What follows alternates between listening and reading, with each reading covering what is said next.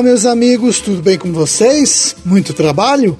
Estamos de volta para a nossa conversa de todos os dias sobre a agropecuária. É o programa O Homem e a Terra que está começando. Este programa é um serviço de comunicação do IDR Paraná, o Instituto de Desenvolvimento Rural do Paraná e a Par Emater. Aqui na apresentação, eu, Roberto Monteiro, Gustavo Estela na sonoplastia.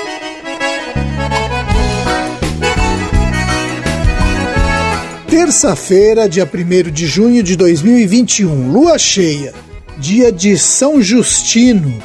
Hoje também se comemora o Dia da Imprensa e a data marca a primeira transmissão de TV no Brasil, que aconteceu no dia 1 de junho de 1950. Hoje também começa a Semana Mundial do Meio Ambiente. Em todo o mundo começam as ações em defesa do meio ambiente. Aliás, Ações que deveriam acontecer durante todo o ano, não é mesmo? Hoje também é o Dia Mundial do Leite, alimento importante para a vida de muitos brasileiros. O Brasil está entre os 10 maiores produtores de leite do mundo, com destaque para a produção paranaense, que é a segunda do país, só fica atrás mesmo de Minas Gerais. O sucesso da pecuária leiteira paranaense se deve ao trabalho dos produtores que estão investindo mais na alimentação do rebanho. Além disso, o produtor inteligente fica de olho na saúde dos animais. Vacas sadias produzem muito mais leite. Você, meu amigo, está dando aos animais a atenção que eles merecem? Já aplicou todas as vacinas? Está fazendo teste de mastite antes da ordenha? Você faz o manejo correto? Bom, todo esse trabalho é muito importante e vai refletir em maior ou menor produção de leite. Se você tem alguma dúvida sobre a melhor alimentação para o gado ou a melhor forma de fazer o manejo, converse com o técnico do IDR Paraná do seu município.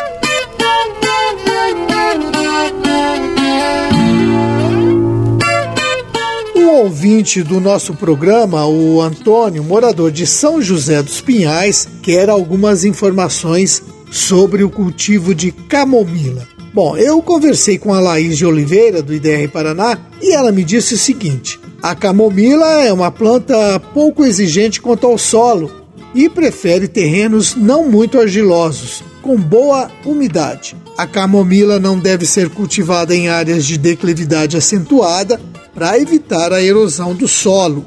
Como se trata de uma cultura que oferece pouca cobertura de solo, o produtor deve dar atenção especial a práticas de conservação de solo, como o cultivo em curvas de nível e implantação de cordões de contorno vegetados. A Laís ainda me disse que a camomila pode ser mecanizada e pode ser cultivada no inverno, na rotação com cultivo de grãos. Em solos com pH baixo, é preciso fazer uma calagem com base no resultado de análise de solos. E isso também vale para a aplicação de fosfatos naturais.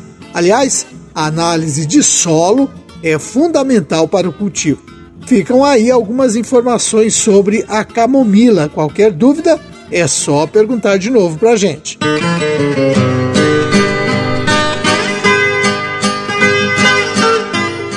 será que vem mais frio, mais chuva?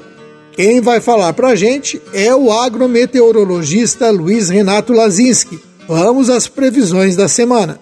Olá, Roberto. Olá, amigos do programa Homem à Terra. Tivemos aí no decorrer desse final de semana, também ontem, a passagem de uma frente fria aqui pelo Paraná. Muito bem-vinda, né? Pois estamos precisando aqui de chuva no estado. E como a gente vem falando, essa frente fria não foi muito diferente das outras, provocou chuvas bastante irregulares, volumes bem diferentes de um local para o outro aqui no estado, né, Roberto? Nós tivemos, por exemplo, a região norte do Paraná, foi a mais beneficiada, algumas áreas ali tivemos volumes muito altos, como Maringá, por exemplo, que choveu mais de 90 milímetros. Em compensação, essas áreas mais ao sul, sudoeste, algumas áreas do oeste, praticamente não choveu, né? Então, como a gente vem falando, as frentes frias vêm passando, mas vem provocando chuvas aí muito irregulares pelo estado. Hoje, terça-feira, essa frente fria já se deslocou para a região sudeste do Brasil, ainda mantém o céu com bastante nebulosidade aqui no estado pela manhã, mas a nebulosidade vai diminuindo ao longo do dia e no decorrer da tarde já teremos bons períodos de sol.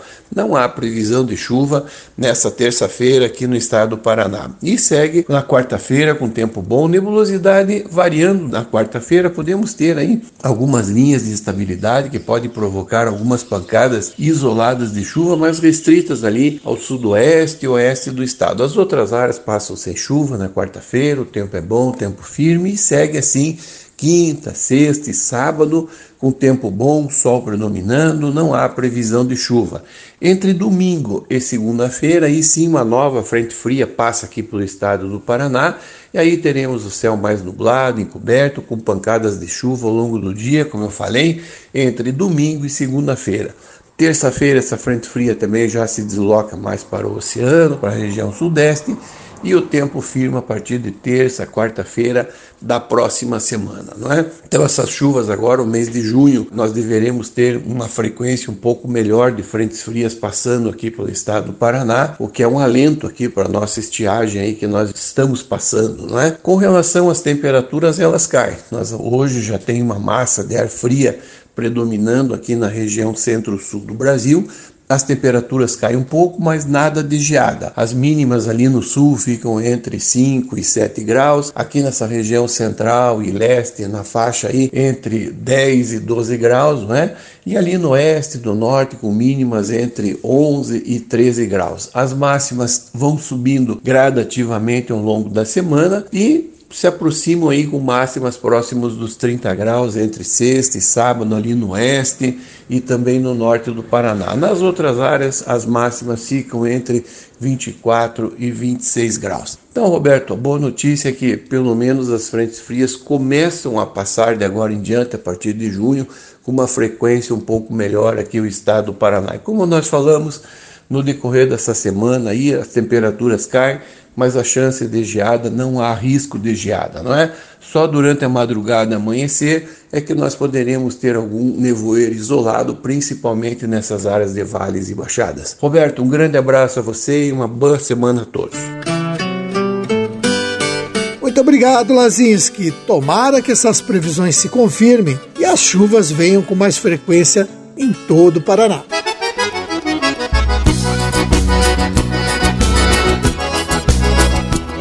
O IDR Paraná, o Senar e a Secretaria Municipal de Agricultura de Peabiru, esses dias reuniram participantes do curso de inspetores de campo em manejo integrado de pragas.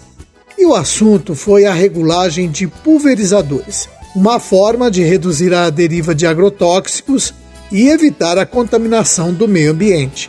Esse trabalho é muito importante porque cada inspetor que fica informado sobre o uso dos equipamentos passa as informações para mais produtores e assim a informação vai se multiplicando.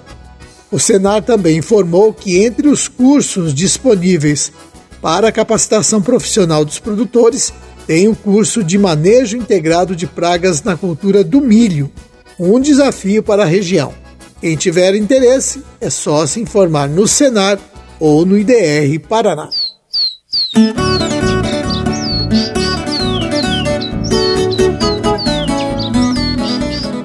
Para quem lida com erva mate, nós estamos na época de preparar o local para o plantio das mudas. Os extensionistas orientam que o produtor faça a aplicação de calcário ou pó de basalto baseado na análise de solos. Nas ervateiras já implantadas, é o momento de fazer a poda. Recomenda-se colher até 70% das folhas. E o produtor não pode descuidar também das invasoras, uma boa roçada antes da colheita já facilita o trabalho.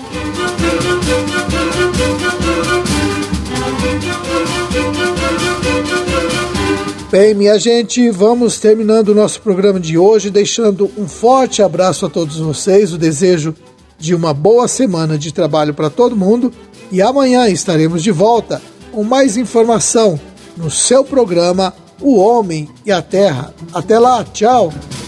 Música